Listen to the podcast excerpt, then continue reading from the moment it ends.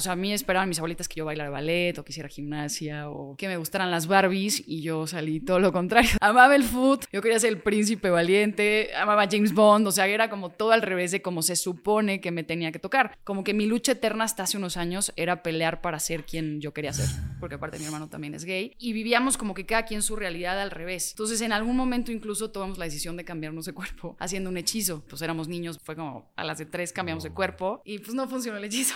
Wow. Me puse chinito porque qué tierno un niño que realmente no se siente cómodo con quien es y quiere cambiar algo para no tener que batallar con una realidad allá afuera o incluso en su casa. El problema es que cuando tus decisiones de quién eres tú parten del miedo, es muy fácil desviarte y confundirte. Creo que justo todo este camino de ser nosotros mismos está lleno de tu corazón, desde que naces, ahí está la información que necesitas para ser tú. Pero al segundo uno de eso viene la opinión de tus papás, de tus tíos, de tus abuelitas, de la gente, de tus amigos de la escuela, de lo que te enseñan en la misma escuela. Y siento que todo eso sí puede influir lo suficiente para desviarte de quién eres tú y confundirte.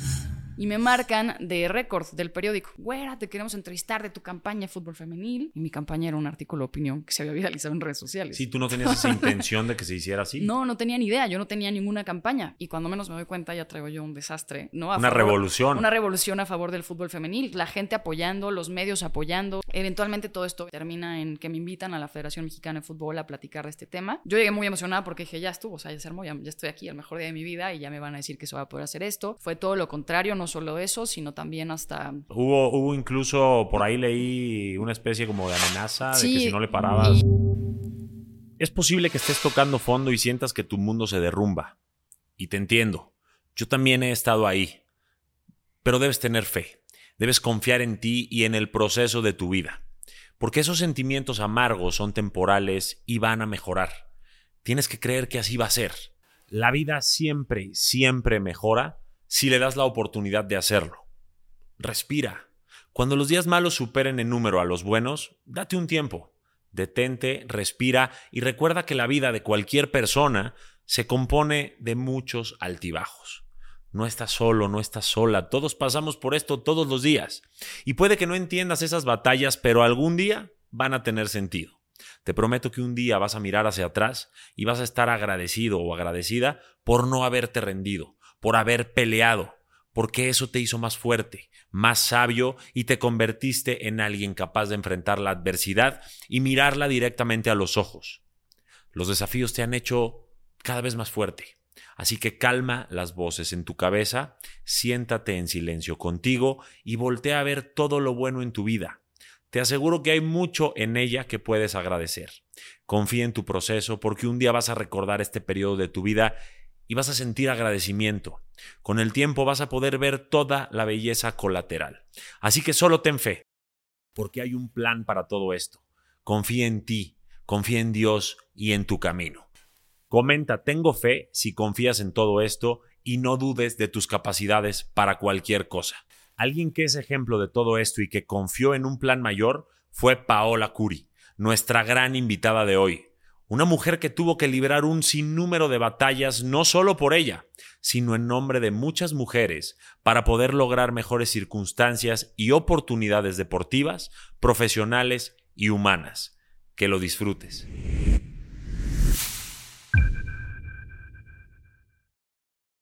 Paola La Güera Curi. ¿Por qué te dicen La Güera Curi? La Güera fue, llegué a jugar al equipo de fútbol de la Ibero y nadie se aprendía mi nombre, que no está complicado. Nada pero Era como Paulina, Paola, Paula, y como que no se lo armaban. Decían, ya, la güera, exacto. Ah, está buena la güera. Y se me quedó en la cancha foot y ya hasta, hasta la fecha. Pero empezó en la cancha foot, entonces esto está cool. Muchas cosas empezaron en la cancha de foot, ¿no, Pau? Muchas cosas empezaron. O sea, cuéntame un poquito la Paola que tenemos hoy enfrente, porque a lo mejor muchos te conocen y otras personas no. ¿Por qué Johnny Abraham le urgía platicar con Paola Güera Curí? Y, y, pero empecemos con un poquito tu historia en el fútbol y, de ahí yo te voy eh, dirigiendo con todo lo que sé que has hecho y has apoyado a mucha gente a partir de ahí. ¿Cómo es que llega a gustarte el fútbol, primero que nada? Me encanta. Qué bueno que tenías urgencia de platicar conmigo, está cool. Yo también tenía muchas ganas de venir. Gracias. El fútbol está muy raro porque llega a mi vida yo desde que tengo memoria, o sea, juego fútbol desde que tengo tres años, desde chiquitita. Nadie de mi familia lo jugaba, o sea, no, yo no tenía una referencia directa y cuando me preguntan como, ¿de dónde nace? Genuinamente no tengo idea de dónde sale. O sea, lo que sí me acuerdo es desde chiquita estar en el jardín de mi casa con mi balón, agarraba las hojas, hacía bonchecitos y eran mis enemigos, entonces yo los iba dribleando y esquivando, me ponía retos de, va, cinco dominadas, ¿no? Y, y hasta que llegaban las que eran y ya me iba por mi paleta helada. Que o sea, pero no eran los hermanos, no eran los primos. Mi papá tampoco, no, nada. Era un gusto tuyo. Era un gusto mío. Digo, mi papá le va al Cruz Azul, ese es cuánto sabe de fútbol mi papá. Este, eh, y, nadie, nadie lo jugaba, nadie lo veía. O sea, no, no entiendo de dónde nace. Pero sí, desde que tengo memoria. ¿Y, ¿Y te gustaba jugarlo y verlo? No, la neta empecé a verlo mucho más grande. O sea, tipo, el Real Madrid es al equipo al que le voy. Espero que nadie se vaya de aquí. Los del Barça se van a querer ir de este capítulo. Híjole, sí, no, no. Eh, y eso, por eso tiene, no sé, 10, 12 años, maybe. O sea, yo era jugar, jugar, jugar. Aparte de chiquita, generalmente justo, pues estaba este mundo en el que yo con lo que crecí es el fútbol no es para mujeres. O sea, donde yo llegara era las miradas raras o que no me escogían en los equipos. Justo eso te iba a preguntar, ¿con quién jugabas? ¿Con hombres? ¿Con niños? ¿Con Siempre con niños. No, niñas nunca, ¿eh? O sea, fue una cosa rarísima. Yo estaba acostumbrada a ser... Y era como padre y no, porque yo sabía que yo llegaba y era la única niña y me iban a ver raro o no me iban a escoger. Eh, en algún momento hasta me tocó un Las niñas son de chocolate y a otra chavita y a mí nos ofrecieron dos por uno como de llévatelas porque son mujeres. Sí. Porque generalmente sí había esta creencia, como en el colectivo imagino de la gente, de que las mujeres no sabemos jugar fútbol y que si veas una niña seguro era malísima. O sea, ¿te hacían bullying? Sí, mucho. Me decían marimacha y sobre todo yo siempre tenía que llegar a demostrar. Pero te hacían bullying dentro del equipo y afuera también. O sea, porque adentro el decir, Ay, son de chocolate, eso es una especie de bullying. Sí, totalmente. Y también fuera, pues te decían marimacha, ¿por qué juegas fútbol? Sí. ¿Qué onda con eso? Porque pudiste haber renunciado a jugar fútbol.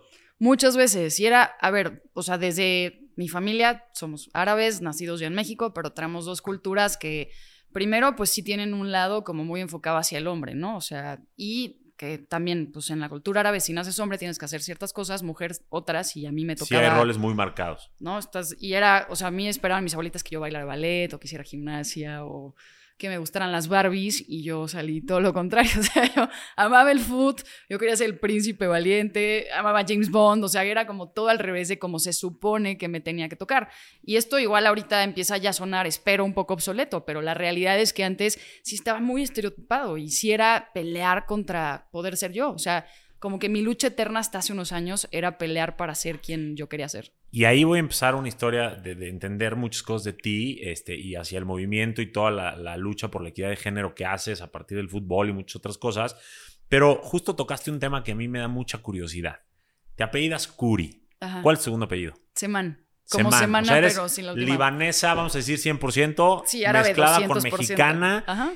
Y son dos culturas que yo puedo asegurar, porque yo soy también eh, mexicano-libanés, que están muy enfocadas en buscar un matrimonio tradicional, o sea, nos educan mucho a eso, a la familia, al hogar tradicional, a si hay un, no sé si llamarle patriarcado, pero sí hay un rol en el que el hombre es el proveedor, el fuerte, la mujer es la princesa o la reina de la casa, la cuidamos, le tratamos de dar todo, pero también no me armes de pedo mucho esto porque aquí mando yo, ¿no? Sí. Este, se ha ido moldeando conforme las generaciones, pero yo te quiero preguntar, ¿cómo empiezas a ser tú? Porque por un lado, tu orientación sexual eh, es gay, ¿no? ¿O cómo le llamo? Sí, gay. Gay. Está perfecto. Eh, es que me han regañado en estos podcasts. Me, puedo imaginar. Unos me dicen que es preferencia, otros me dicen que es orientación. No, no, me puedo imaginar. Entonces, bueno, vamos, yo estoy entendiendo como eh, la comunidad y cada vez siendo un poquito más, estando un poquito más adentro. Muy bien. Bueno, eres gay, te gusta el fútbol. Cuando empiezas a darte cuenta de estas cosas que rompen todo esto tradicional en tu camino esperado por tu familia, ¿Cómo empiezas a enfrentarlo? ¿Cómo empiezas a hacer esta historia de lucha y resistencia a ser tú? Porque, ¿qué fue primero? ¿Te gustó el fútbol y ahí te diste cuenta que eras gay? ¿Eras gay y también por eso te gustó el fútbol? No tiene nada que ver. Cuéntame esa historia y cómo lo tomó tu familia. O sea, la correlación sí es rara porque aparentemente el fútbol era un deporte de hombres y sí me gustaba a mí todo lo que le tenía que gustar a los niños. O sea, es una realidad. Mi identidad sexual, si me preguntas, yo por lo menos mi caso, soy de las personas que desde que también me acuerdo, a mí ya me gustaban las niñas. O sea, yo sí veía Disney, yo quería ser el príncipe y me gustaba la princesa, no era al revés. Entonces, y digo, hasta donde llega nuestra memoria, porque realmente es, o sea, es, muy difícil también llegar hasta allá y acordarte, pero lo que sí sé es que desde que me acuerdo, yo ya tenía claro que me gustaban las niñas y me gustaba el fútbol. Ahora. Sin embargo, vienes de una pareja tradicional. De... De matrimonio ah, normal, no, no, no disfuncional, no, divorciado. tengo papá y mamá, sí. Ok. Sí, sí, sí. Y bastante también, pues, justo tradicional, ortodoxa la onda. Ok. Es, es como lo dices, o sea, se esperaba, yo que yo te digo, o sea, como Barbies, ballet, que me casarme como tempranamente, hijos, familia, tata, que, by the way, yo eso me parece muy bien para quien le, pues, quien quiera hacer su vida de esa manera pero también en ese momento no lo comprendía como tal porque antes no había la comunicación que hay ahorita, no hay el awareness, no había la presencia de una comunidad LGBT, o sea, pues ahí es como yo lo sentía, yo medio lo entendía, pero era una cosa rara. Yo, pues no veías referencias, o sea, justo no había de las cosas que veías cuando eras chiquito, no veías a dos mujeres, no veías, ni siquiera veías a una mujer con los gustos que yo tenía, déjate tú más allá de la orientación sexual. No veías a una mujer en Disney que agarrara. Ya uso mucho a Disney de referencia porque sí creo que crecimos con eso es lo que éramos. Y pues en su momento no veías a las princesas ser valientes o agarrar una espada o luchar por su país, chance hasta Mulan o por ahí pero pues yo no tenía identificación alguna, como que lo iba haciendo con lo ¿Sentías que no pertenecías a, ningún como a ningún modo de ser o de vivir o, cómo era esa eh, ¿qué, sentías? ¿Estoy loca o, soy la rara o me da pena sentir lo que estoy sintiendo? Pues más como sí esconderlo porque no había de dónde agarrarse, o sea, no había, creo que eso es lo importante, o sea, la importancia de la representación y de las referencias es poderle dar a la gente un ejemplo de cómo ser y sobre todo cómo no sentirte sola. Porque si no lo entiendes y nadie te lo enseña, pues tú lo vas lidiando como puedes.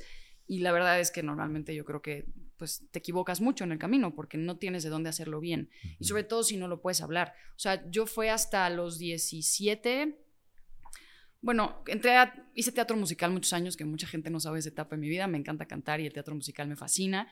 En teatro, pues obviamente el ambiente era más abierto y obvio esto es más, mucho más aceptado y abrazado.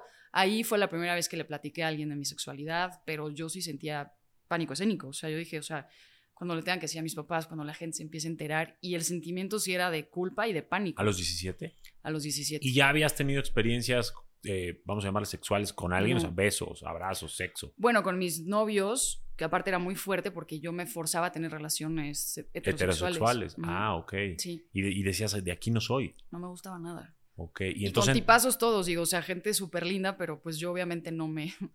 Pues yo no me ubicaba porque obviamente eso no, es lo que yo era. Claro, y entonces entras al teatro y encuentras como una comunidad un poquito más abierta, de gente un poquito más abierta de mente y ahí, ¿a quién te atreves a contarle este, que, tienes esta... Eh, ¿Cómo le llamaste tú? Eh, no fue ni orientación ni preferencia, fue... Pues no, sé qué dije. Ahorita dijiste una palabra que, la voy a anotar para cuando lo vuelvas a decir. repito, sí, pero bueno, si no checamos al rato la... sí, exacto. Que te diste cuenta que eras gay y saliste del closet con esa persona. Sí, se lo dije, pero te estoy hablando de que es la única... Era un amigo de teatro y solamente él sabía, no sabía ni siquiera, o sea, mi hermano que fue de los primeros en los que les dije después, porque aparte mi hermano también es gay, y también ah. venía esa carga, o sea, somos tres hermanos, yo soy la mayor, luego sigue Rubén, mi hermano, y era muy chistoso aparte, y ese capítulo, digo, ya hablaremos del libro más adelante, pero a Rubén le encantaba jugar con Barbies. Vestía mis Barbies. Y él es, hoy en día es experto en moda, es un crack en moda. Entonces ahí estábamos súper... O sea, esto sí es real porque es desde chiquititos. Desde chiquititos él tenía su orientación definida, yo también. A él le gustaban mis Barbies y jugar con las Barbies y vestir a las Barbies, y a mí me gustaba el fútbol y sus espadas y sus pistolas. Entonces en los cumpleaños, a escondidas, nos intercambiábamos los regalos, porque yo quería sus regalos y él quería los míos. Pero era muy fuerte porque era escondidas porque sí sentíamos esta presión, o sea, a mi hermano lo molestaban horrible en la escuela de maricón, eh, lo buleaban, le, o sea, Rubén ¿Porque sí la tenía eh, expresiones corporales afeminadas? Sí, sí era, era bastante afeminado y por sus gustos y era un niño súper sensible. Ya ves que a los niños les enseñan de no llorar, ser súper fuerte y todo, y Rubén era súper sensible. Rubén la pasó fatal em, y, y, vivíamos como que cada quien su realidad al revés. Entonces, en algún momento incluso tomamos la decisión de cambiarnos de cuerpo haciendo un hechizo. ¡Wow! Que pues no funcionó. Pero bueno, pues éramos niños, veíamos tele, entonces agarramos nuestra cubeta, la llenamos de cosas, hicimos el hechizo, leímos el hechizo, nos dimos las manos y fue como a las de tres cambiamos de cuerpo. Una, dos, tres. Y fue como, ¿estás en tu cuerpo? Sí, tú, sí, también, sigo en el mío. Y pues no funcionó el hechizo. ¡Guau! Eh, pero bueno, la realidad Me es puse que... chinito porque qué, qué tierno un niño que realmente eh, no, no se siente cómodo con quien es Sí, y quiere eh, cambiar algo para no tener que batallar con una realidad allá afuera sí, o incluso en su casa, porque ahorita me vas a contar cómo toman tus papás esto, sí, sí, sí. este, y, y no sentirse aceptado ni por su familia ni por la sociedad. sí. Y entonces hacen el hechizo, no funciona. No funciona. Pero, o sea, quiero hacer hincapié en eso que dijiste. Siento que es súper importante tal cual lo dijiste. O sea, es, eso nosotros lo estábamos haciendo por miedo a la sociedad. No venía un tema de rechazo nuestro. O sea, yo estaba bien conmigo, mi hermano estaba bien con él, a nosotros nos gustaba quienes éramos cada quien. La decisión parte del miedo de afrontar a una sociedad intolerante, a una sociedad que nos molestaba, a no querer ir a la escuela al siguiente día, a que le dijeran maricón, a que lo bulearan, y yo de mi lado lo mismo. Ajá. Entonces no era un deseo nuestro, fue más como no vamos a poder soportar lo que la sociedad nos pide y como nos pide no somos, intentemos cambiarnos de cuerpo. Por eso creo que fue tan importante como lo dijiste, porque no nació de nosotros, fue más por miedo. Fue más por miedo. Y, y- y ahorita quiero llegar a tus papás para ver cómo lo tomaron y luego cómo eh, llegan a, a estar en todo este empoderamiento de decir, bueno, este soy yo y acépteme quien me acepte y acompáñenme quien me acompañe. Pero hay mucha gente que sí cambia su cuerpo. No con hechizos, con cirugías, con muchas cosas. Y sí lo cambian. ¿Qué, qué pasa cuando ustedes, o, o cómo llegan a ese punto de aceptación de, bueno, esto es lo que yo prefiero o esta es mi orientación sexualmente hablando, pero me considero una mujer con esta preferencia o tú por dentro te sientes un hombre? ¿O cómo era eso? En mi caso sí, o sea, yo estaba, yo estoy bien conmigo, o sea, a mí me gusta ser mujer, yo en mi caso, porque sé que tenemos toda una variedad de gente y que justo, o sea, pues cada quien se identifica con diferentes situaciones y cosas y corporalidades incluso. Eh, no sé si hasta hay un tema de las almas que traemos, no sé cómo funcione. Pero sí, Rubén y yo, en nuestro caso, los dos estábamos felices y contentos con el sexo que éramos, con el género que nos tocó ser. Solamente que pelear contra la sociedad y desde tan chiquitos sí era muy pesado y muy difícil. O sea, era muy, o sea, era muy cansado que todo lo que queríamos ser estaba bloqueado, estaba juzgado, estaba castigado de alguna manera por la sociedad. Y sí venía obviamente desde un tema familiar hasta un tema social. O sea, sí era desde los núcleos principales hasta los, este, o sea, empezaba en el núcleo más cercano y se iba expandiendo hacia los demás. ¿Cómo es la, Entonces- la- la- la salida del closet con tus papás de ambos? ¿Cómo lo toman? Y también, ¿qué onda con tu tercer hermano, que me imagino que es heterosexual? Sí, él sí es heterosexual y es el más chiquito. Con mis papás, yo justo me fui a estudiar Bellas Artes a Florencia y, y un poco me fui huyendo. O sea, esa es la realidad. Fui como a descubrir qué onda conmigo. No que no lo supiera, pero como a entender lo que iba a implicar mi orientación sexual en el resto de mi vida. O sea, justo a decir como, bueno, a partir de aquí ya no me puedo esconder. Eventualmente les tendré que platicar a mis papás. eh, la gente se va a empezar a enterar. Mis ¿A qué edad fue abuelitas. A los 18 Ok, chiquito. que realmente estás chiquita, Sí. no sabes ni qué vas a estudiar, ¿no? Te ponen este plan de la carrera que desde ahí estás confundido. Digo, bueno, o sea, en mi caso, Ujú. siento que estás muy chico para tomar estas decisiones de vida eterna como te lo plantean. Y ahora defínete, ¿no? O sea, a los 18, cuando todavía te falta un caminote por recorrer, y asume la responsabilidad de lo que definirte va a conllevar en el camino. Ajá. Eh, estando en Florencia también, pues te digo, o sea, como que sin tomar terapia, sin apoyo, porque aparte en un momento mi familia era de esto de no necesitamos terapia, todos podemos con nuestros problemas. Eh, te sientes muy sola, o sea, vas tomando las decisiones conforme las sientes, pero tampoco estás bien tú. Entonces, tú sabes, creo que justo leí aparte varias de las cosas que publicas, ¿no? O sea, si tú no estás construido y no estás bien contigo, todas las decisiones que tomas a partir de eso son reacción a cómo estás tú. Tal cual. Y obviamente yo no estaba bien. Entonces, pues yo tomaba las decisiones conforme iba. Y allá este, salí un antro gay y busqué como una niña que ni me gustó ni nada, como nada más para tener la experiencia de darle un beso y saber qué sentía y, y como reafirmar lo que no era necesario reafirmar. Obviamente fue una pésima experiencia. Este, me levanté a vomitar en la noche porque me entró un ataque de ansiedad fuertísimo de, de haber hecho algo que me forcé a hacer, que no quería, que no sentí, como para con esta necesidad de definirme y que no va por ahí. O sea, no se trata de eso pero pues estás dando patadas de ahogado en un mundo que en ese momento no me daba las herramientas a mí para entenderme y poder salir adelante. Entonces, así es como yo iba caminando. O sea, ¿En qué momento ya eres totalmente consciente? Porque ahí, con este beso con esta niña en Florencia, pues sí, me gustan las mujeres, pero entonces beso a una mujer y me vomito, que a lo mejor fue por una reacción al tema de, de estoy yendo en contra de todo lo que es mi familia, mi sociedad, mi educación, Sí, mi cultura sí, y demás. Ese vómito fue eso, no, no creo que el beso, pero sin No, no, embargo claro, pudiste haber todo, pensado literal. como, no me encantó. Sí, sí. Entonces sí, te sí. confundiste doble. ¿Cuándo dices, no, sí, ya soy? Pues es que más bien sí, sí lo supe, sí, o sea, es un poco como regresando al tema de cuando nos quisimos cambiar de cuerpo. El problema es que cuando tus decisiones de quién eres tú parten del miedo, es muy fácil desviarte y confundirte. O sea, creo que justo todo este camino de ser nosotros mismos está lleno de tu corazón, desde que naces, ahí está la información que necesitas para ser tú. Pero al segundo uno de eso, viene la opinión de tus papás, de ahí viene la opinión de tus tíos, de tus abuelitas, de la gente, de tus amigos de la escuela, de lo que te enseñan en la misma escuela. Y siento que todo eso sí puede influir lo suficiente para desviarte de quién eres tú y confundirte. Todas estas presiones sociales, y que lo hemos visto, eventualmente sí pueden pesar lo suficiente y ser así de grandes como para desviarte de quién eres tú. Y a mí me pasó no una, me pasó muchísimas veces. En algún momento terminé una terapia de conversión sin saber que era una terapia de conversión y, y, llegué a mi casa a decirle a mis papás que yo era heterosexual porque me dejé llevar en un momento fatal donde a mí me empezaron ataques de ansiedad a los 18 años justo que tenían que ver 200% con mi aceptación. 100%. O sea, estaba yo haciendo la obra de teatro Wicked, que es la de la, la bruja, el mago de Oz, la verde, y es como esta explicación de por qué se vuelve malvada, que nunca fue malvada, pero es porque la sociedad la tachaba de algo que no era. Y ahí me tocó hacer ese personaje, que había sido mi sueño por muchísimos años. Y está cañón porque yo, interpretando al personaje, me convertí en el personaje. O sea, dejó de ser del personaje la obra y se trató de mí.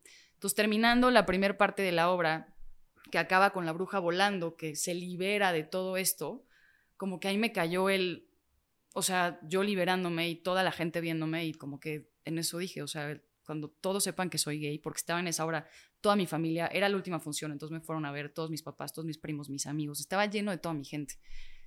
Y sentí ese miedo de, de estar expuesta ante toda la gente que amaba que supieran esta verdad mía de mi orientación sexual. Empecé a sentir que me, o sea, como que se me durmió el cuerpo, me entraron unas náuseas terribles, me empecé a marear y me fui a vomitar al baño. O sea, en cuanto me bajaron, corrí a vomitar. Estuve vomitando en el baño 40 minutos, pensando que estaba intoxicada de algo, que algo me había caído mal en el estómago porque nunca me había dado un ataque de ansiedad. Y, ya, este, total, pude eventualmente salir a hacer la obra. Al siguiente día, eh, en la otra función, me volvió a dar. Eh, entonces, estuvo grueso porque ya muchos años después en terapia, fue entender que estos, estas reacciones de mi cuerpo eran al pánico que yo sentía de aceptar quién era yo y lo que eso iba a conllevar. Que, pasa mucho y yo lo sigo viendo incluso en gente arriba de los 30 que no sale del closet y vive una vida doble que les debe de representar mucha ansiedad y mucha tristeza y muchas cosas. ¿Cuándo entonces llegas a ese punto de decir, ya, voy a ser yo, voy a aceptarme a mí y voy a pararme firme a decirle a mis papás y a mi gente quién soy yo. ¿Cuándo es ese momento? ¿Viene por el food? ¿Viene por este tema de la actuación en el teatro? ¿Viene un día en un sueño? ¿Qué pasa? Siento que es... O sea, está muy fuerte porque al final del día yo desde chiquita tenía muy claro quién era yo y de hecho si algo tuve desde entonces fue defenderme. O sea, pude haber dejado el fútbol 70 veces cuando me decían, el fútbol no es para ti, no es para mujeres, que en la cancha me hicieran mil cosas y todo eh, ahí me quedé. Después creciendo y haciendo las cosas que aparentemente no eran para mí, y ahí me quedé. Entonces, creo que más bien siempre estuve segura, pero sí necesité como un momento de valentía. Y yo volteaba a mi alrededor construyéndome también en la universidad. En la universidad dentro del equipo de fútbol ahí y nunca había yo jugado con mujeres. Y de hecho ahí había como varias niñas gays. O sea, es mi primer contacto con el mundo gay, a justo darme cuenta que había más personas que lo eran. Eh, Empezaste a encontrar a tu manada, vamos a decirlo sí, así. en ese momento. Eh, y, y, justo el fútbol sí fue como esa, ha sido esa constante en mi vida que me ha dado la seguridad de quién soy yo. O sea, te puedo decir que yo pararme en una cancha de fútbol es el momento donde más yo me siento con mi uniforme, con los tacos. O sea, mi momento no era en vestido y en tacones, eh, ¿sabes? O sea, mi momento era con un balón en la mano, eh, con mis tenis y con mi gorra para atrás. O sea, okay. ese era yo. ¿Jugabas fútbol en la universidad? Jugué toda la vida. Desde chiquita, desde cascaritas, chiquita y, pero después fuiste profesionalizándote en la universidad. Justo, cuando no había, aparte, en ese momento no había una liga profesional femenil en México, que eso ya es a la historia que Sí, a eso vamos a entrar ahorita, que por cierto yo te quiero preguntar. Ajá. ¿Jugaste profesionalmente en algún momento? Pues es que no había, o sea, lo profesional era el fútbol universitario, cuando en su momento, cuando no había liga, como que lo más profesional que llegabas, pues era justo a jugar en la universidad. Sí había selección en ese momento, pero pues en México no había la oportunidad de ser futbolista profesional, o sea, te tenías que ir a otra parte. Entonces, lo más cercano, y es que generalmente sí, o sea, entrenar todos los días, estar en competencias y, y yo aparte las, o sea, no solo lo que jugaba yo, yo las mujeres que conozco que jugaban conmigo y que ya de ahí conocí para la vida, si estuviéramos en esa edad, las aviento a cualquier equipo, o sea, sí había un nivel espectacular. Había talento, pero no había la oportunidad, ¿no?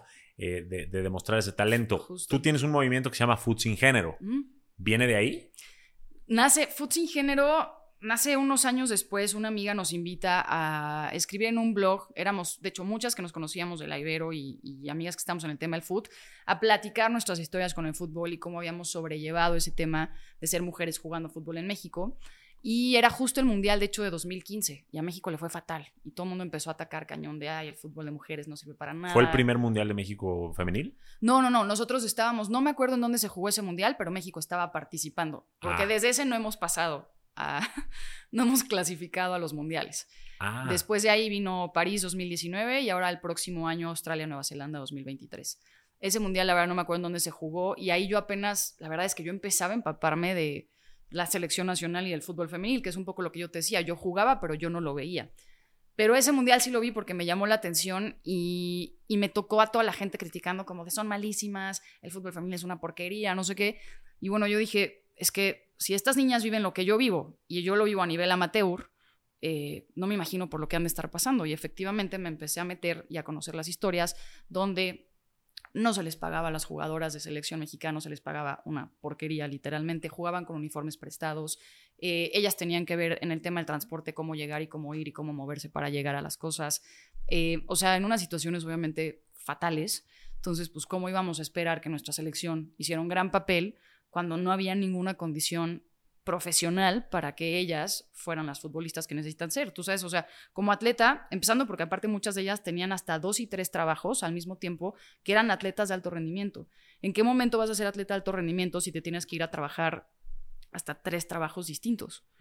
Para sustentarte porque tu trabajo, que es ser futbolista, no te paga lo suficiente. Entonces, ¿a qué hora duermes bien? ¿A qué hora comes como debes de comer para estar bien nutrido? ¿A qué hora descansas? Entonces, pues obviamente no existían las condiciones. O sea, no es que fueran malas o no es que las mujeres sean malas jugando al fútbol, sino que no se les daban o no se les dan las herramientas para poder ser mejores. Sí.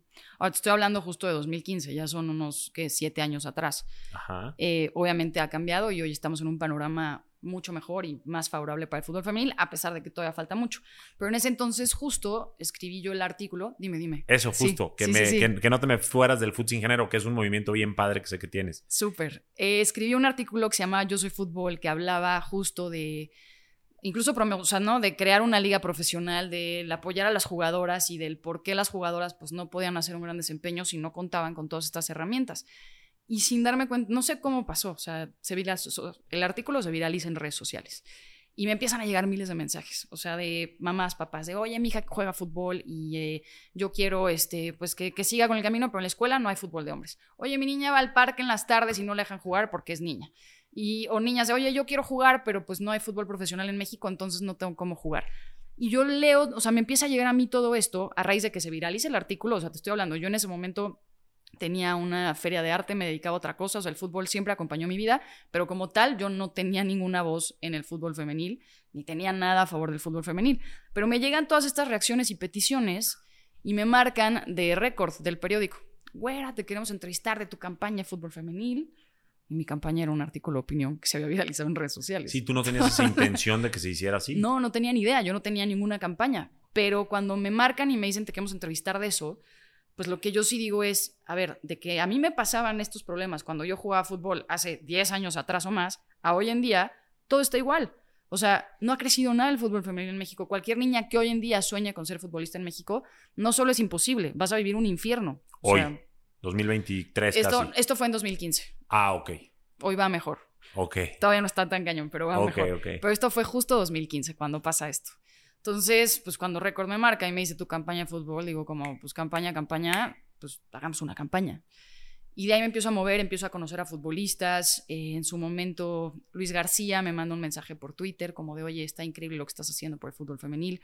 Yo estoy contigo con lo que necesites. Conozco a Rafa Márquez, empiezo a conocer a Charlín Corral, a gente del medio futbolístico y no, o sea, gente como Erendia Ibarra, Regina Blandón, que se empiezan a sumar al movimiento. Y cuando menos me doy cuenta, ya traigo yo un desastre.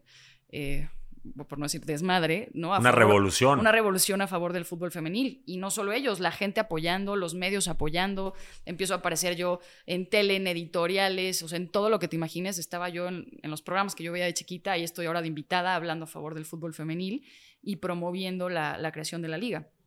Eventualmente todo esto obviamente pues termina en que me invitan a la Federación Mexicana de Fútbol a platicar de este tema. Un poco ahí la premisa es como no nos interesa, no vamos a apoyar, este, ahorita esto es imposible, no puede pasar. ¿Así te dijo la Federación Mexicana de Fútbol, no nos interesa, no va a pasar? Pues, o sea, en palabras más elegantes, sí, pero... un poco más como en su momento, como de, pues entendámoslo, está muy complicado, ¿no? Ahorita este, los esfuerzos están hacia otras partes. Yo llegué muy emocionada porque dije, ya estuvo, o sea, ya se armó, ya, ya estoy aquí, el mejor día de mi vida, y ya me van a decir que se va a poder hacer esto. Fue todo lo contrario, no solo eso, sino también hasta como párale a tu tren. Eh, ah, o sea, te, apagaron tu incendio. Se puso ruda la cosa. Ah, sí. Hubo, hubo incluso, por ahí leí una especie como de amenaza de que si no le parabas. Y me vetaron un rato y todo, o sea, se puso muy heavy y me volví como un ser no deseado de, de las instituciones de fútbol en México.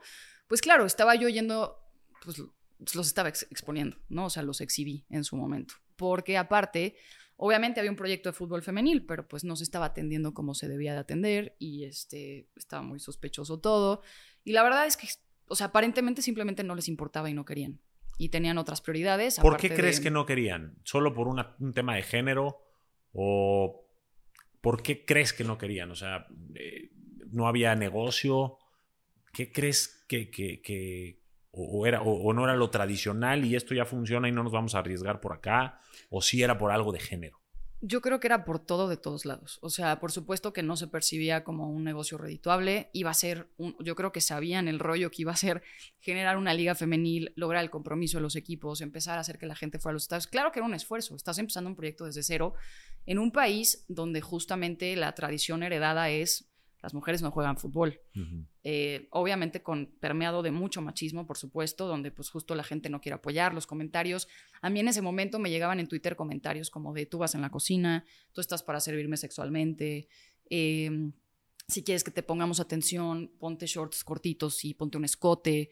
Entonces, o sea, estás hablando de un país que, que todavía sí trae mucho bagaje de eso aunque ahorita quizá con las nuevas generaciones cambie o todo, todavía permea mucho. O sea, hoy a 2022 todavía hay mucha brecha entre el fútbol femenil y varonil. En cuanto a la percepción, te diría que sí. en cuanto a presupuestos, apoyo, oportunidades. Sí, 200%. Justo te iba a decir, recursos también, aunque genuinamente creo que ahorita se ha hecho un extraordinario papel con la liga. La liga mexicana va espectacular. Yo creo que se puede convertir en las mejores ligas del mundo en algún momento incluso. Los equipos han apostado, los equipos que han apostado se ve mucho, los dos equipos regios lo han o hecho cañón. O sea, han ganado prácticamente todos los torneos, un clásico de, Tigres Rayadas. El estadio, en cualquiera que se juegue, está desbordado de gente. El estadio está lleno, la gente conoce a las jugadoras, las ama, las apoya. Eh, el América ha invertido muy bien también. Chivas ha hecho muy buen trabajo. Pachuca. Eh, Felicidades a esos equipos, ¿no? muchísimo, muchísimo por, por incluirse a todo este movimiento y, a, esta, a este food sin género del cual fuiste pionera. y si probablemente no fuiste la, la única, pues fuiste de las primeras y es algo que, que obviamente yo te reconozco y que mi audiencia te va a reconocer.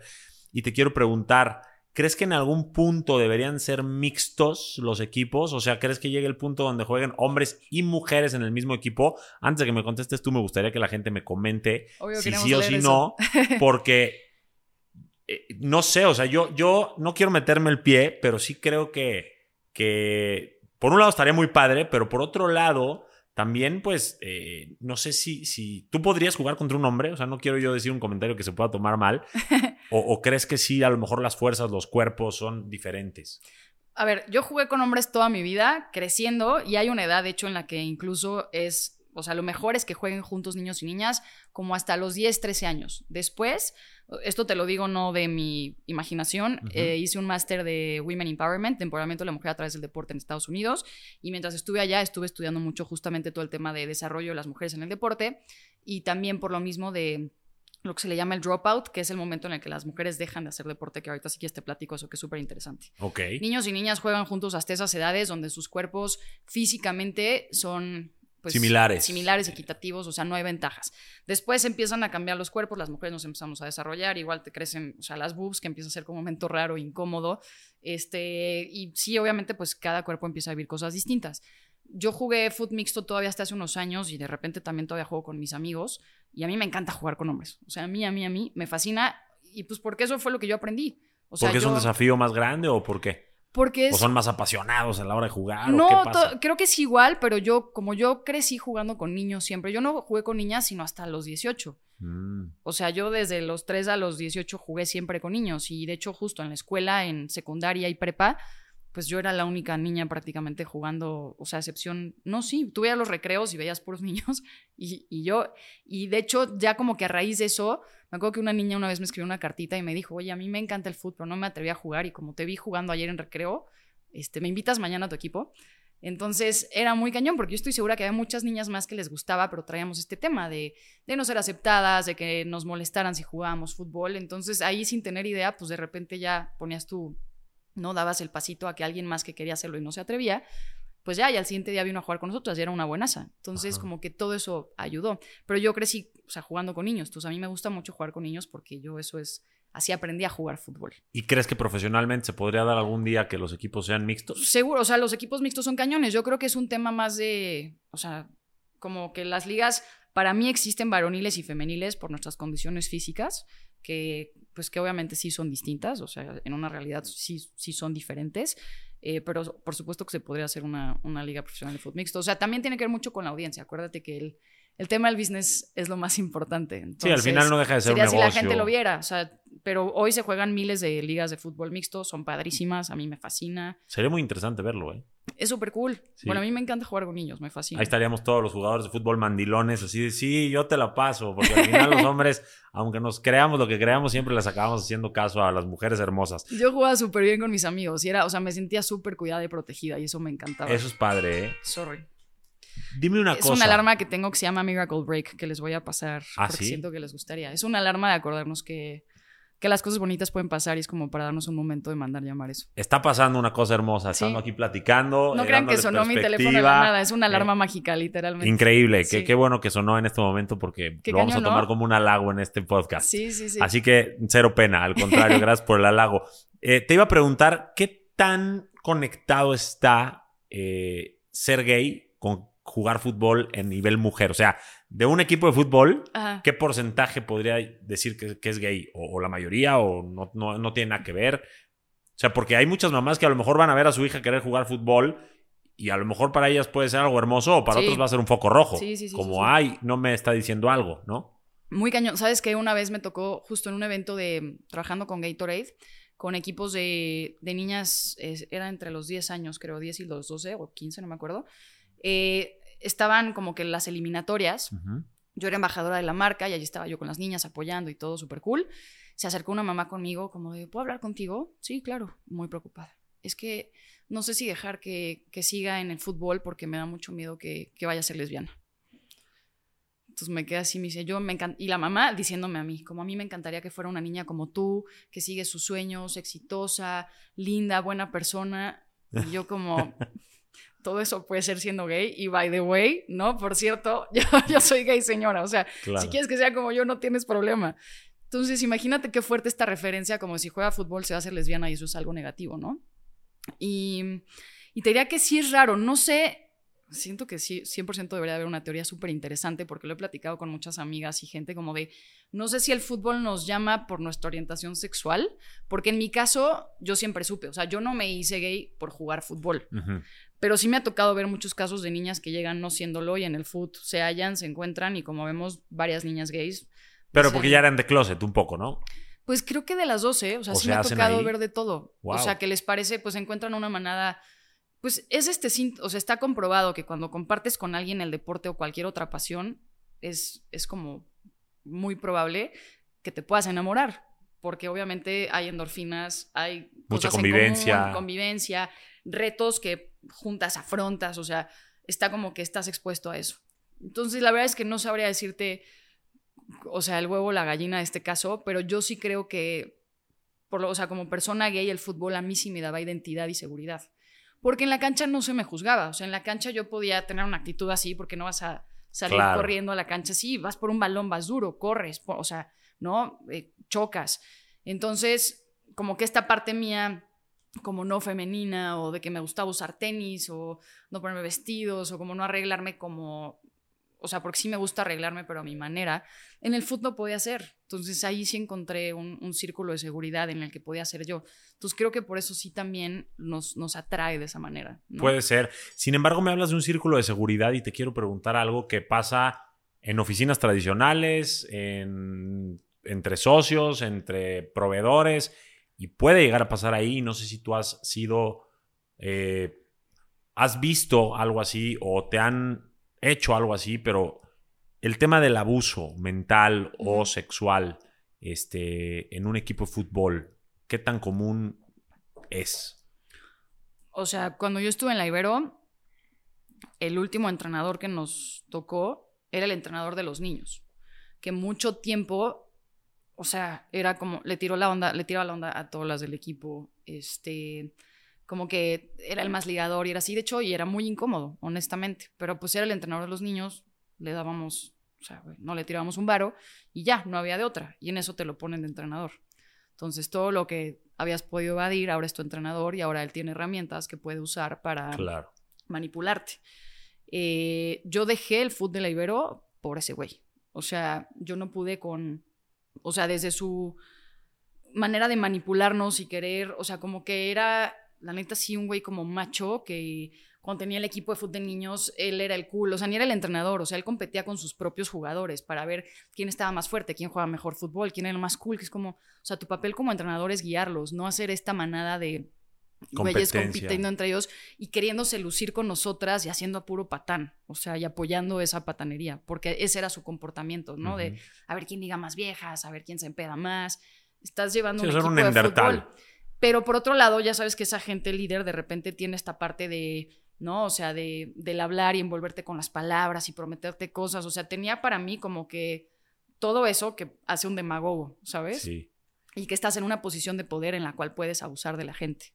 Entonces, cuando nos lo ponen de entrenador a nosotras, eh, a mí justo, o sea, desde el sal conmigo o te pongo en la banca, hasta el empezar a tener como que mind games para hacerme, o sea, llegaba y me decía como, me acuerdo de ese. Tú eres un Ferrari en una cochera. Eso, fue su. Este, ¿A qué se refería con eso? Como de que era un gran, un coche desperdiciado. O sea, como que eres un carrazo, pero estás metido en una bodega y él era la persona que me iba a sacar de esa bodega. O sea, como mind games y, o sea, y empezó a meter cizaña entre nosotras para dividir al equipo, ¿no? Divida y conquistarás. Y eventualmente yo ya vivía una pesadilla en el equipo por ese güey. O sea, yo me terminé saliendo por, por ese cuate, dejé de jugar fútbol en la universidad. ¿Nunca lo reportaste? ¿No hicieron nada? Quise reportarlo, obviamente él era mejor amigo del director de deportes y todo el mundo lo defendía. Coludido todo, la neta. Wow. Y también yo ahí aparte estaba pasando una súper mala etapa con los ataques de ansiedad, este, con la terapia esta de conversión. O sea, estaba yo en un muy mal momento. O sea, ahí todavía no estabas bien plantada en ti, como para... O sea, no habías ni siquiera llegado a todo este tema de fútbol sin género, hacer una voz, hacer... No, no, no. Eras como que la semilla de lo que te ibas a convertir. Raro porque, o sea, defender mi lugar en la cancha desde chiquita, sin querer, como que con un destino mágico, me llevó a defenderlo eventualmente para las mujeres en nuestro país, sin tener idea que iba a llegar a eso. Eh, y en ese momento sí, todo mi tema, o sea, por lo que te digo, como que el haber llegado a un ambiente gay sin, sin terapia, sin entender y todo, sí te hacía, o sea, me hizo a mí caer en, en lugares en los que yo no quería estar hasta que me di cuenta y dije, bueno, el que me gusten las niñas, no tengo que jugar este juego. O sea, como de muchas traiciones entre las parejas del equipo. En algún momento me quedé callada porque una amiga le estaba poniendo el cuerno a la otra y en eso pensaron que era yo y yo por fidelidad a la amiga no dije nada y el equipo me empezó a tratar horrible de hacerme faltas en el entrenamiento, aventarme balonazos, o sea, cosas súper fuertes y yo por idiota, la entre verdad. Entre mujeres. Entre mujeres. Por quedarme callada y serle fiel a esta amiga que estaba teniendo el, el affair todas pensando que era yo, después ya me pidieron perdón y todo, pero me hicieron pasar un infierno. Entonces, como que ya empecé yo a vivir varias situaciones, desde el soy gay, pero no me identifico en este grupo, porque eso es importante. Sí. Hasta el, este, o sea, como ya viví esta parte gay que sin saber cómo, pues fui haciéndole como pude y ahora más bien tengo que entender que soy gay, pero sigo siendo yo con mis valores, con mi educación, eh, con quien estoy convencida de cómo soy yo y aquí es a donde, a este lado es a donde tengo que jalar y apegarme. Una pregunta para cerrar esta idea y pasar un poquito a otros temas que, van relacionados, pero, pero de otros índoles, es, ¿tú crees que los entrenadores de equipos femeniles deberían ser mujeres? Sabes que yo siento, a ver, antes de este cuate que fue lo peor que me pudo haber pasado, tuve un entrenador eh, Helmut, que era alemán, y fue de lo mejor que me pasó. O sea, hasta la fecha aplico cosas que él me enseñó. O sea, yo sí viví una gran experiencia. Para mí un poco este tema de, de estar en los puestos no tiene que ver con el género, sino con qué tan bueno o malo eres haciéndolo. Entonces... Y que eso se refleja en la sociedad. Por eso quería saber tu respuesta, porque muchas veces los problemas que se viven en una cancha de fútbol, en una oficina, en la vida en general, no tienen que ver solo por el género, tienen que ver con la bondad o la maldad que tiene esa persona que por coincidencia pues es hombre o es mujer. Justo. Y entonces eh, quería escucharlo de, alguien como tú porque muchas veces generalizamos. Todos los hombres son tal, todas las mujeres son tal. Y no, hay, hay, hay, frijoles negros dentro de, ese, de esos frijoles blancos o de esos, de esos arroces, sí, pero no todos son negros, no todos son ovejas negras. Y eso creo que es un mensaje muy poderoso que podemos llegar a dar hoy porque eh, como que nos vamos a los extremos, ¿no? Sí, nos eh, encanta. ¿eh? Nos encanta. Estamos defendiendo una equidad, pero entonces ahora, más que equidad, queremos ser dominantes. Sí. ¿Estás de acuerdo? ¿Cómo te ha, cómo te ha funcionado esto de, defender esa equidad? Este, y, y qué tragos dulces y qué tragos amargos te has llevado en ese proceso? Se me hace una súper buena pregunta, Johnny, porque creo que ahorita nuestras causas sociales, con tanta comunicación, con las redes sociales sobre todo, siento que se desvirtúan muy fácilmente. Hay mucha desinformación también. Hay mucha desinformación, hay mucha información falsa que tú tomas como verdadera. Hay, em, creo que por, o sea, hay tanto ya allá afuera que también de repente si no tienes la guía correcta y, y lo estudias bien y te apoyas bien, es muy fácil desencausarte o, o que la causa salga para mal en vez de para bien. Em, en el caso de la equidad específicamente, y que creo que es un tema delicadísimo, te voy a hablar desde mí porque yo no puedo hablar desde los demás. Yo, como veo la equidad, es un tema de igualdad de oportunidades hacia todas las áreas. Em, y lo que te diría es por eso eso. ahorita entiendo que veníamos de un tema donde las mujeres no teníamos ciertos puestos o posiciones porque de algún, eran para los hombres porque así estaba entendido, ¿no? O sea, una mujer en negocios pues es algo novedoso relativamente porque los negocios eran de los hombres. Una mujer en el fútbol también es algo novedoso porque el fútbol era para hombres. Entonces, si hay equipos de hombres, pues van a tener entrenadores de hombres porque en ese momento no había entrenadoras mujeres o si había no tenían la oportunidad. Entonces, 200% entiendo que ahora más bien tiene que haber más oportunidad para que las mujeres que lo tengan estén en esas posiciones, pero para mí la base sí es, o sea, no es si eres hombre o mujer o lo que sea que seas, es si eres el mejor para eso. Y si eres el mejor para eso, independientemente de tu género, eso es lo que, o sea, esto es meritocrático. Eres el mejor, entonces tenlo. Que eso es la definición de equidad. Es que la gente pueda tener las mismas oportunidades según sus habilidades. No nada más, eh, soy mujer o soy hombre, me merezco eso solo por mi género. Bueno, pues sí, pero demuéstrame. Hay un, hay un tema que, que yo creo que debería de ser que y no me voy a meter a este tema porque es polemiquísimo y, la gente en esta sociedad de cristal nos va a atacar durísimo, pero yo recomendaré a todas las hombres y mujeres hoy no ser ni machistas, que está horrible, y tampoco ser feminazis. La feminista me encanta porque es la que busca la equidad, pero las feminazis, que ahorita quiero que me des también tu opinión de eso, y tratar de ser más humanistas. Entender que todos somos humanos, que el movimiento que deberíamos estar defendiendo es la equidad entre humanos, que podríamos tener las mismas oportunidades, derechos y también responsabilidades y obligaciones y que demostrando nuestras habilidades y esta competencia sana podemos ganarnos un lugar en esta sociedad. Eso sería increíble. Pero para eso, primero tienen que trabajar su autoestima, porque vivimos en una sociedad de cristal que esto que acabo de decir, va a haber 200 ofendidos diciendo cómo te atreves a decirnos esto y feminazi y no sé qué y no sé cuánto. Y no me importa, porque ya es hora de también si la balanza estaba en el machismo y en el patriarcado y ahora se quiere ir para el otro lado, yo creo que tenemos que ser esta generación y las que vienen quienes lleven a la balanza eh, o al equilibrio esto para que efectivamente haya equidad. ¿no? Y no se dé ahora la vuelta al otro lado y al rato los hombres seamos también afectados, porque ahora, como dicen, y no me voy a meter tampoco en ese tema, pero me encanta, pues que estamos ya dejando de alzar la voz o de sentirnos eh, masculinos y, y, es porque ya nos da miedo también decir cualquier cosa. ¿Qué opinas de esto? Me parece súper fuerte. Yo creo que mm, estoy igual. Yo creo que el ser humano tenemos tendencias extremistas. Em, que es cuando te digo que se desvirtúan las causas sociales y es horrible porque estás, o sea, cuando lo empiezas, tienes en tus manos una revolución importantísima que puede cambiar el mundo para bien, pero si se desvirtúa, lo cambias para mal.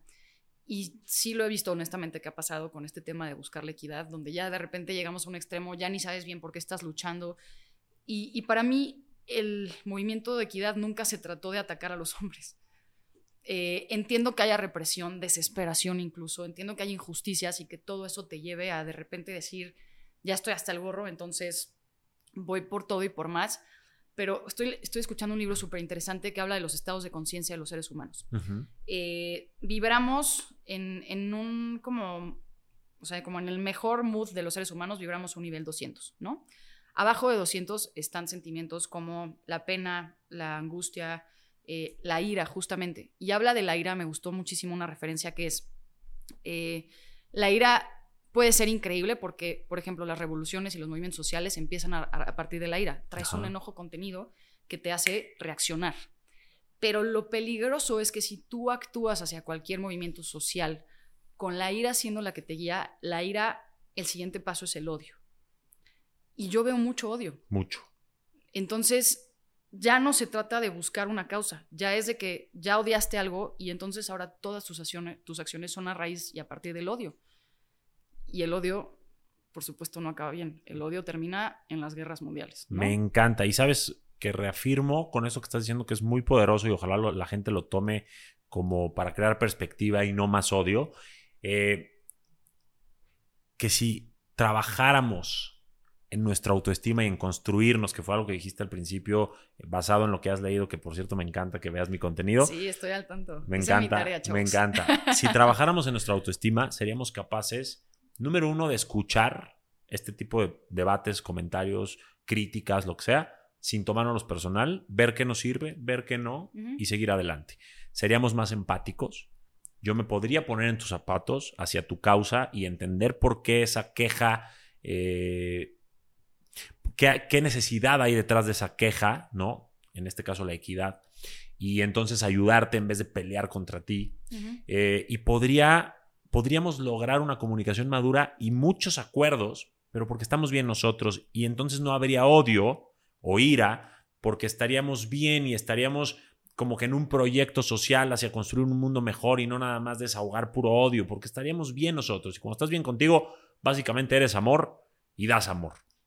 ¿Coincides con esto un poco? Coincido 200% y, y me encanta que lo lleves a esto. Puede sonar, y la gente quizá nos catalogue de idealistas, eh, donde el contrario del odio siendo el amor es, es que desde ahí es de donde se debe de partir. 100%. Y es bien difícil. Tú siempre tienes dos opciones y cuando estás enojado con algo es bien fácil quedarte en el camino del enojo y del odio. Eh, hay una chava que me encanta cómo escribe lo que dice, que se llama Gaby Bernstein, que habla de todo este tema de de la energía, de cómo atraer, de cómo estar en nuestra mejor versión. Y le llama The Choose Again Method.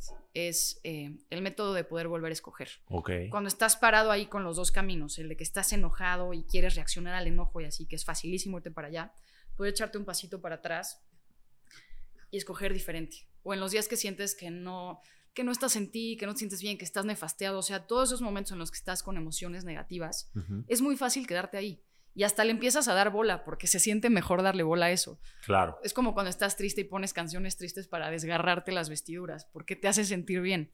Ojo, ¿eh? no estoy hablando de bloquear emociones ni de evadirlas, porque ese es un tema completamente diferente. Pero cuando tienes emociones negativas que te hacen reaccionar, eh, o sea, si tú sientes esa emoción negativa y te dejas ir por ahí, todo lo que crees a partir de eso van a ser cosas negativas. Entonces, esta capacidad de poderte echar para atrás, darle la vuelta y es muy fuerte, pero, o sea, lo que le falta al mundo, y eso se cura, o sea, esta como carencia que hay, es el mundo se cura con amor. 100%. Y ya sé que suena idealista. Suena cursi, suena cheesy, lo que tú quieras, es cierto. Sí. Porque ese amor va a hacer que veas a toda esta sociedad como humanos y entonces en vez de ser machista, feminista, este, no sé, todos los istas que puedan existir, eh, te dediques a ser humanista Y entonces, porque ahorita es el feminismo contra el machismo y la equidad y lo que sea, pero antes fue el color de piel. Y luego es el nivel socioeconómico ricos contra pobres. y nos vivimos este mundo 100% siempre polarizado. Y si tuviéramos más amor y más empatía y fuéramos más humanistas, probablemente sí podríamos construir un mundo mejor. A algunos no les conviene, pero nosotros en nuestro pequeño mundo sí lo podríamos hacer y bueno, pues ojalá que lo tomen a bien. Coméntenos sí, si creen que ser humanista podría cambiar el mundo, si el amor es muy necesario en estas épocas, coméntenos un sí o un corazón o lo que tengan ahí. Y con esto voy a pasar a otro tema menos polémico, pero igual de interesante, se que puso es... Bueno, eh, andamos se puso bueno, somos muy profundos y me encanta. ¿Crees que la vida es como un juego de fútbol? 200%, sí, sí lo creo. ¿Por qué? Y me encanta, aparte. Ven, voy a hacer un momento que Emma Watson hizo, hazte hacia aquí, porque no quiero que salgas. ¿Qué tengo? Listo, ya que mi producción está distraída. Sí. ¿Qué tengo? Güey, hay un video de Emma Watson y ya me pasó una vez para mal, que está ahí en una entrevista y la que le está entrevistando tiene como que una raya de pluma. Y para la entrevista en vivo y todo, Emma Watson, ¿eh? o sea, está hablando de niveles y le dice, perdón, pero si es que si fuera yo, me gustaría que lo pasaras. Entonces de ahí ya tomo, y ya una vez me salió mal porque era una cosa que ella ya tenía en la piel y no se la puede quitar. O sea, llevas toda la hora que llevamos platicando viéndome eso en la apenas boca. y dije, lo hago, no lo hago, lo hago, lo voy a hacer. Que quede claro para los que nos escuchan en Spotify o iTunes que no era un frijolazo ni un perejil. era un mini cosita en el bigote que a veces se nos atora a los hombres. que igual te hubiera dicho sí, como pelucito de, este, del saquito, lo que sea. Bueno, ya, ya, ya, ya que este quisiste rasguñar mi autoestima en este podcast. Al contrario. No, no es cierto. ¿Ves cómo no hay que ofenderse? de tu lado. Gracias, yo te lo agradezco. Otro día se hubiera enojado, se ofendería, Sociedad de Cristal. Gracias. De nada. Producción, despiértense, ¿no? Necesitamos que pongan atención. Ahora es que están más lejos. Yo tengo vista de águila, entonces ¿Sí? chance. Bueno, mil gracias, Pau. Ahora sí contéstame. ¿Crees que la vida es como un juego de fútbol? Sí, creo que la vida es como un juego de fútbol. Y yo lo he visto, lo veo ahorita, por ejemplo. Eh, yo sí siento, a nivel personal por lo menos, y platicándolo con mis amigas que también juegan, que todo lo que eres fuera de la cancha lo eres dentro y viceversa. O sea, sí son un reflejo, son un espejo, reflejo de todo.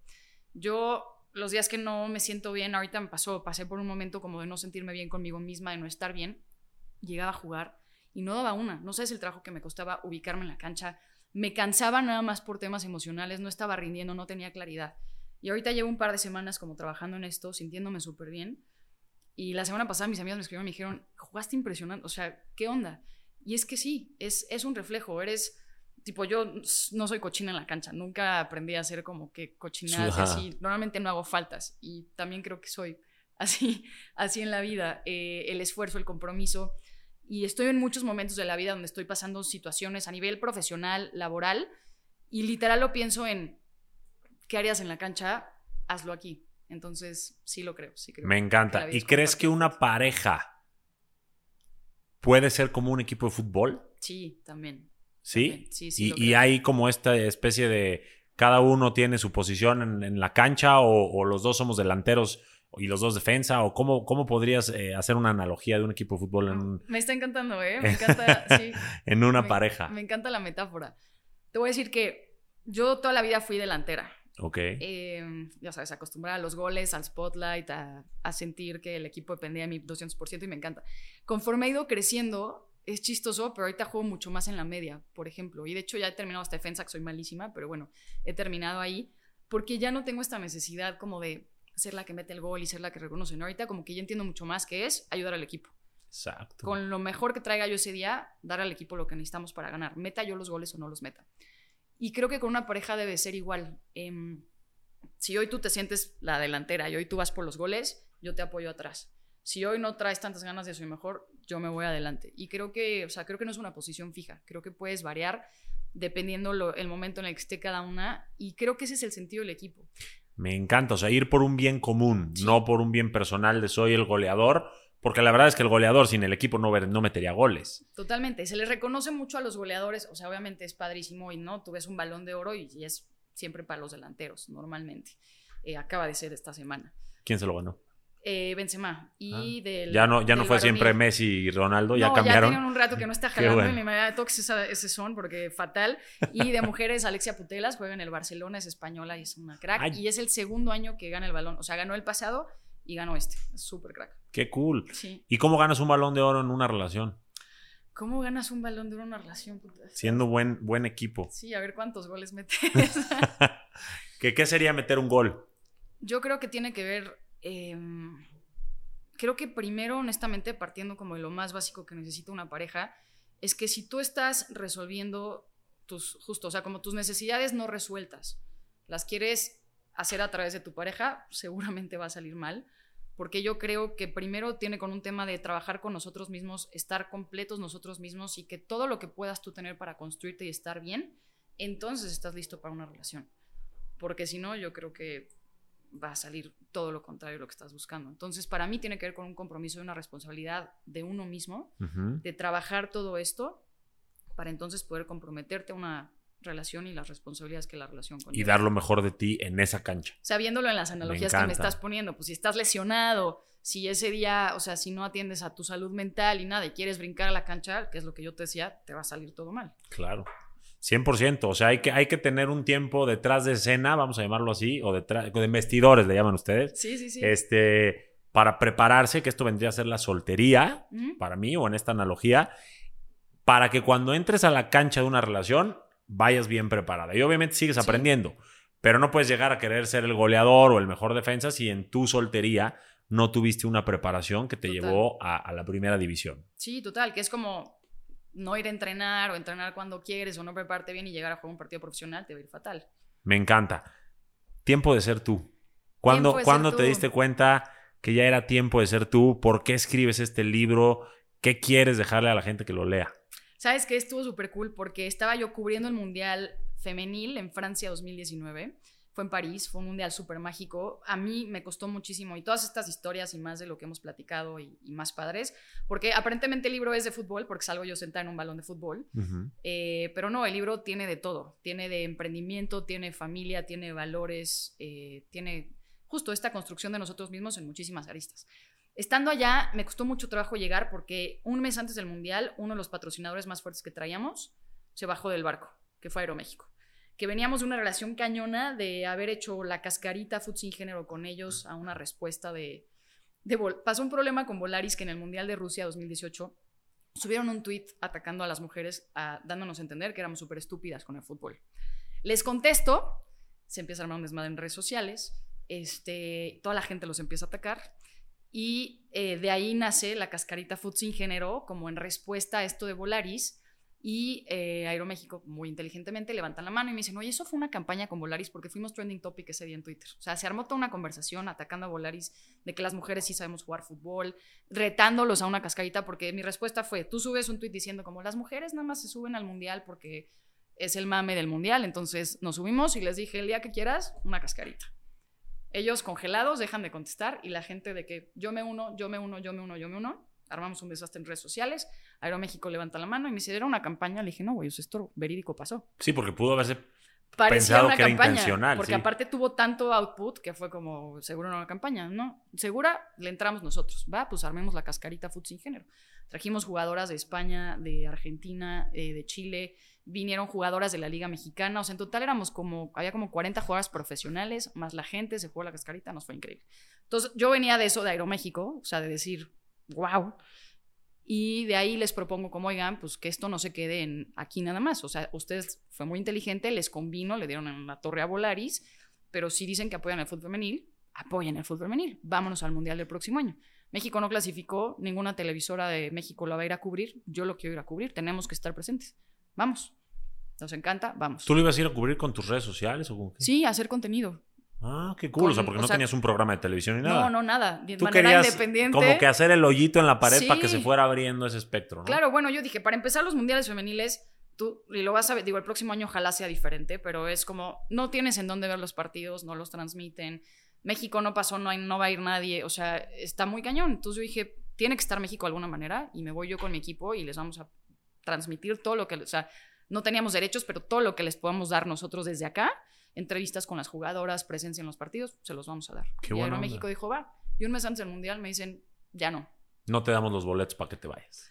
Nos ayudaron con cuatro boletos de siete y, era recurso económico, obviamente. Pues un Mundial en París, un mes, imagínate lo que cuesta. Y no era yo ninguna televisora para contar con recursos, fierros, tata. O sea, me iba yo con mi equipo de manera independiente. O sea, fue, estuvo muy rifado también. Era un o México te cortó las alas, básicamente. Sí, O sea, de, de habernos las dado y haberlo hecho espectacular a pasar al oscurantismo. ¿Y qué pasó? ¿Fuiste, no fuiste? Fui. Eh, Nike levantó la mano en su momento, Bomber, unos relojes super cool, un amigo que tiene una empresa de electricidad que nada que ver, pero le encanta el femenil y apoya la causa. O sea, sí empezamos a agarrar de donde pudimos. Ese año yo, yo fui la cara de Nike justo para el Mundial y les escribí, les dije, oigan, pasó esto, me pueden ayudar, te apoyamos y con lo que pude. No llegué a la meta, entonces fue un mundial muy rudo, que es a lo que iba yo, porque pues con lo que teníamos fue como cómo subsistimos y cómo llevamos el mundial a la gente.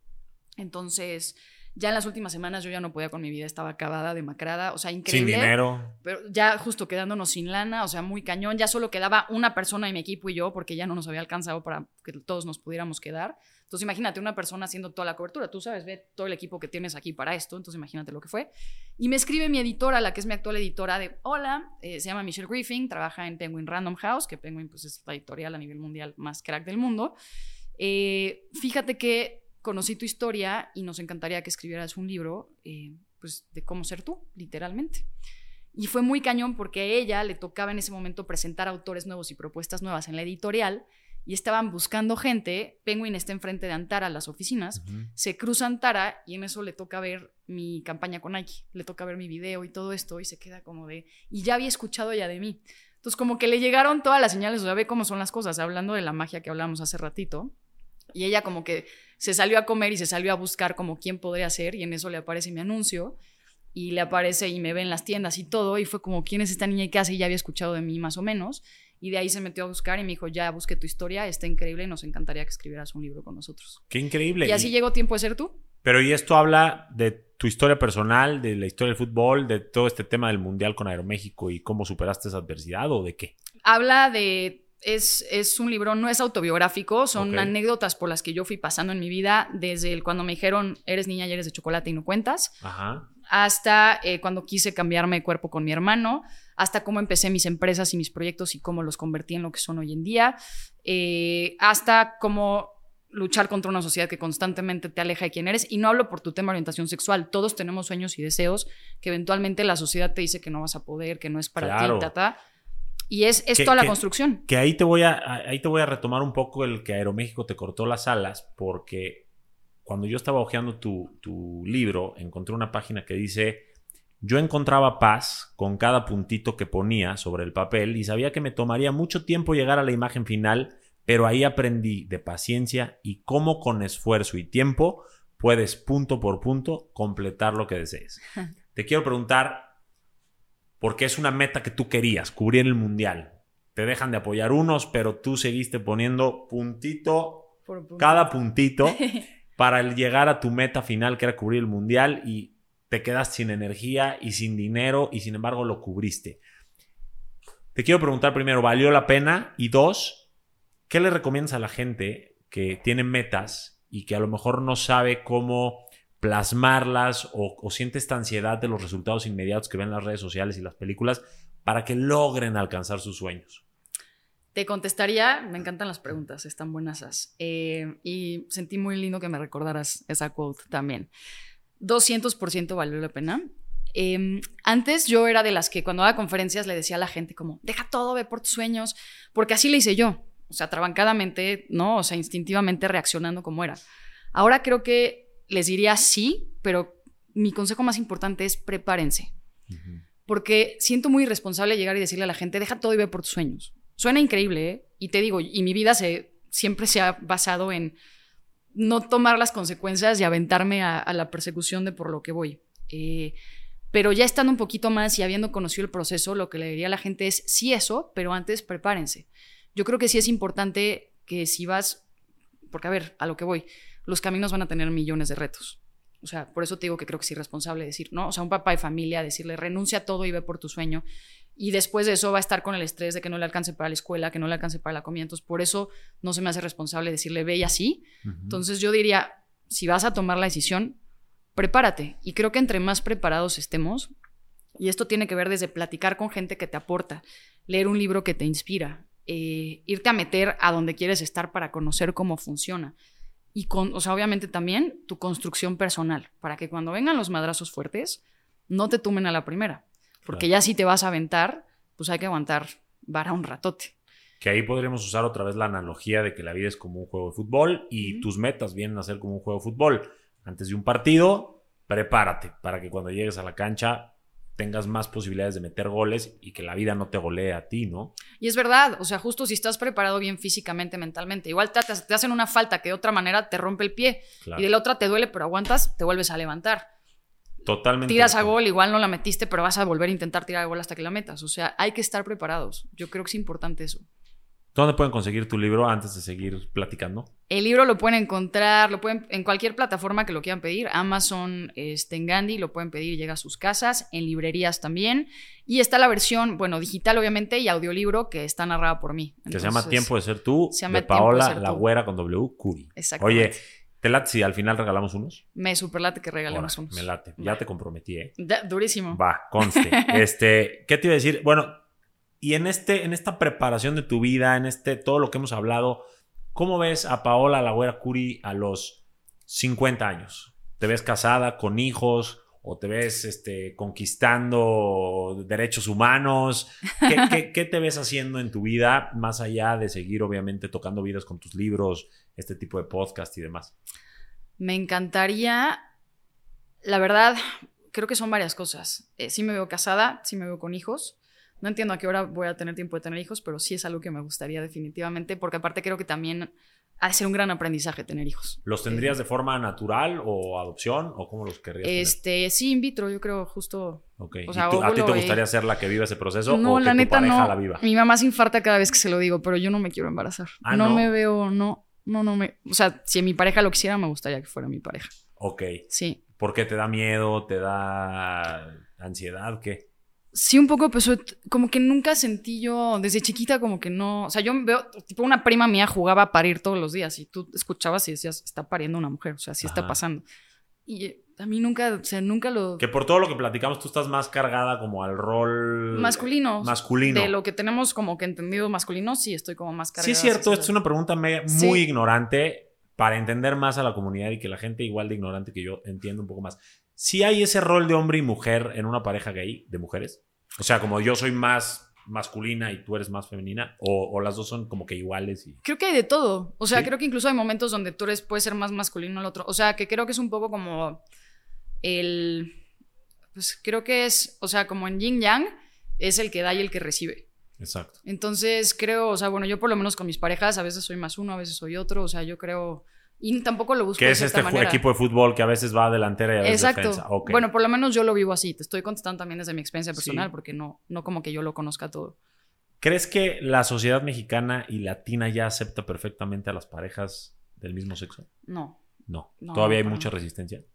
Pues si no mucha, yo creo que sí todavía sigue siendo una novedad. O sea, yo lo noto en momentos tipo yendo a bodas y teniendo muestras de afecto con mi pareja y todavía sientes a la gente como que en shock y con... Que las muestras de afecto, aunque sean de parejas heterosexuales, siempre son un poco un shock. o sea, no estoy agarrando de... O sea, no hablo de turbo agarrarme, ya ah, sabes. o sea, pero de güey, un beso, o sea, como que... Ah, sí. Sí, no, no de... O sea, un cariñito. Sí. Ah, ok, ok. No, yo o sea, un besito normal y si besa. Ahora, te estoy hablando también quizá de círculos que no están acostumbrados, entonces yo creo que pues sí es un poco a poquito, pero... O sea, ¿crees que, todavía falta mucho camino para que esto sea muy aceptado? Sí, sí creo que todavía falta. Ok. No sé si muchísimo, o sea, creo que sí de repente el avance ha sido más rápido de lo que antes se movía, pero sí creo que falta.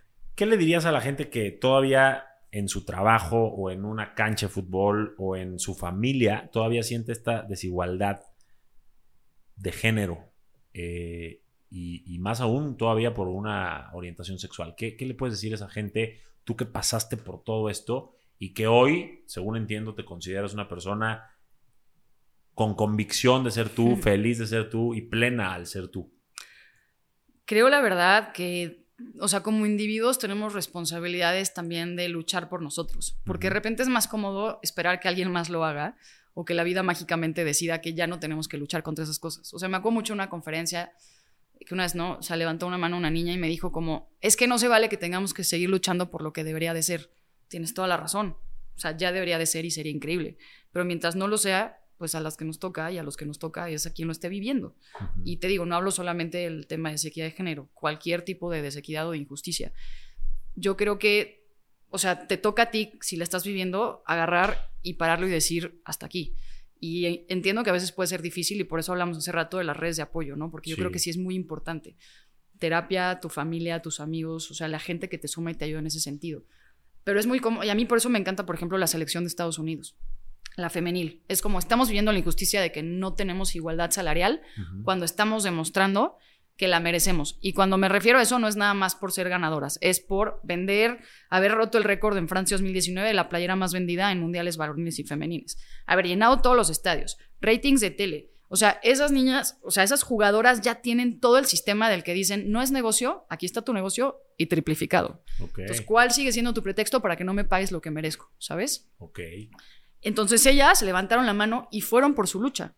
Entonces no esperaron a que alguien llegara y se los resolviera. Ellas detectaron la problemática, la estaban viviendo, se unieron, porque obviamente pues siempre va a ser más poderoso un equipo que la unidad. Claro. Y salieron a pedirlo y a buscarlo. Ay, eso, acabas de decir la palabra clave, porque primero dijiste una frase que era, no deberíamos luchar por lo que debería ser. Quiero debatir poquito eso contigo y, con esto que cerraste, darte lo, lo que yo opino. En las relaciones, en un equipo de fútbol, eh, en una amistad, en un trabajo, los humanos tenemos el error de dar por hecho las cosas. Y se nos olvida que todo en la vida y todo lo que tenga que ver con relaciones interpersonales son acuerdos que se logran a partir de la comunicación. Sí. Alguien en alguna época en esa sociedad, bueno, muchos alguienes dijeron, la sociedad va a ser así y lo otro no está aceptado. Ahora estamos abriendo la conversación para lograr nuevos acuerdos y poder eh, tener eh, mediante estos acuerdos mucha más aceptación y equidad y muchas cosas más a diferentes eh, situaciones que están sucediendo. Pero cerraste el tema diciendo, hicieron equipo, pidieron lo que querían y lo están logrando o lo lograron, ¿cierto? Sí. Eso yo lo quise retomar porque gente no den por hecho nada, o sea, realmente cuando quieran algo, no se esperen a que otros les resuelvan, a, a, dar por hecho que tiene que ser, o a esperar que el mundo se alinee a su favor. Salgan, pídanlo, negocien, acuerden y logrenlo. Pero tienen que estar primero convencidos de que lo quieren y por qué lo quieren. O sea, saber por qué ser ellos y cómo conseguir ser ellos y, y no negociar ser ellos, sino aprender a darse un lugar. ¿Qué opinas de esto? Totalmente. O sea, creo que no lo pudiste decir mejor. Ah, tan así que ya, bueno. No, no, claro que lo podemos ir platicando, pero a lo que voy, sí, o sea, creo que es, o sea, es justo, es, es reafirmar el tema de, y, o sea, por eso me encantó como lo dijiste, si van a ir por algo, tienen que estar seguros, o sea, cualquier duda, cualquier lo que sea, te puede hacer que flaquees, que no lo consigas, tienes que tener seguridad, y la seguridad lo obtienes, y por eso hace rato también lo decíamos, preparándote, construyéndote y estando listo para ti, para afrontar lo que sea que tengas que afrontar. Pero a mí me parece justo, o sea, volvemos al tema de la responsabilidad que tenemos. Desde irresponsable hasta un poco cómodo y entiendo la zona del confort y la protección de la zona de confort, que no se me hace mala, by the way. O sea, sentirte en una zona donde eres tú y estás bien tampoco está mal. Pero al final, si ya se te está moviendo algo, es porque esa zona de confort ya no es de tan confort. Y no puedes esperar a que alguien más lo haga. Es que a veces sí queremos, y entiendo la comodidad de que alguien más te lo resuelva o mágicamente la vida haga algo para que ya no lo dejes de sentir. Pero te toca a ti.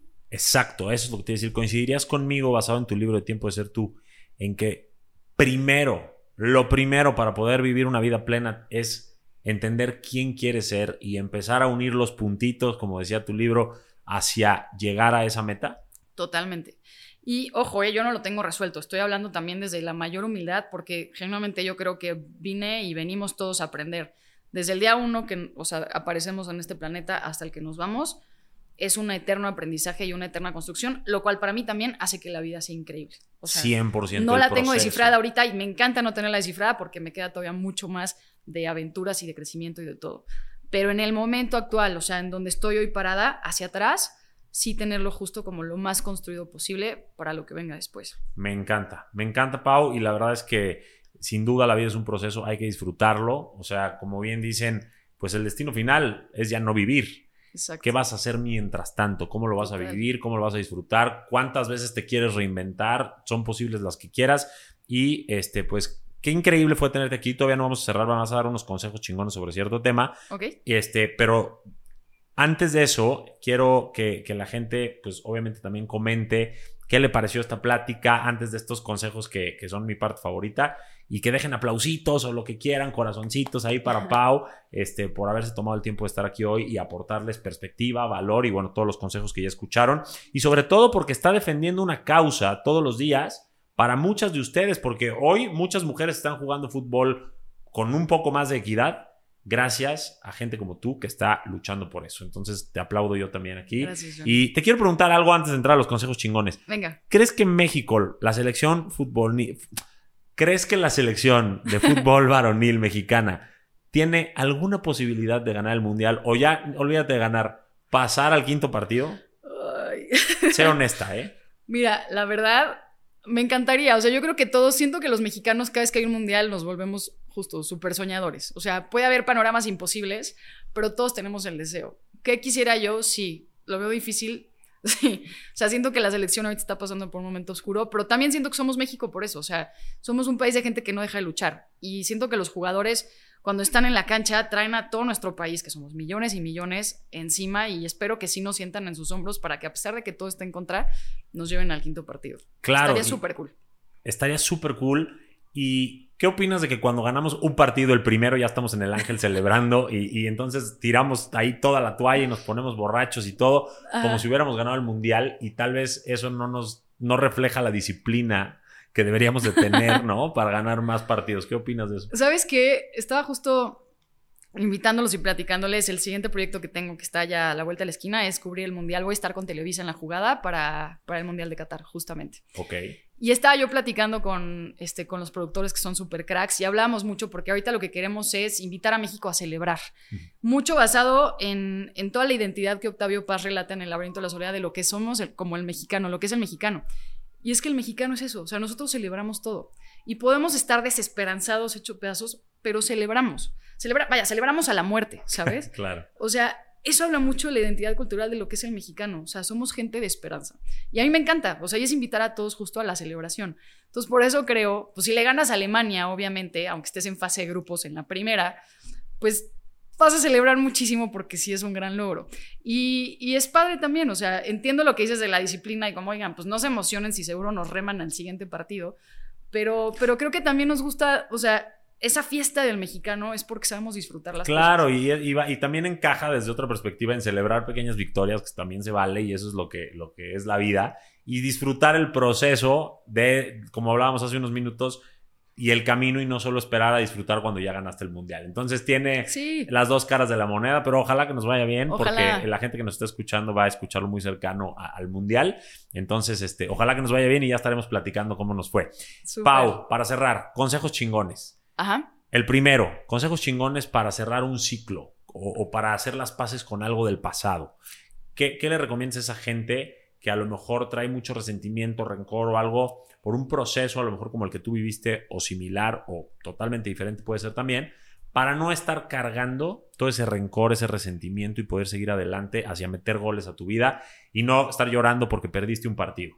Me encanta que me estás poniendo a pensar súper cool. Sabes que justo la semana pasada tuve terapia que, me gusta muchísimo y, traía yo como un feeling de repente como de, enojo o de insatisfacción o de haber un poco fracasado.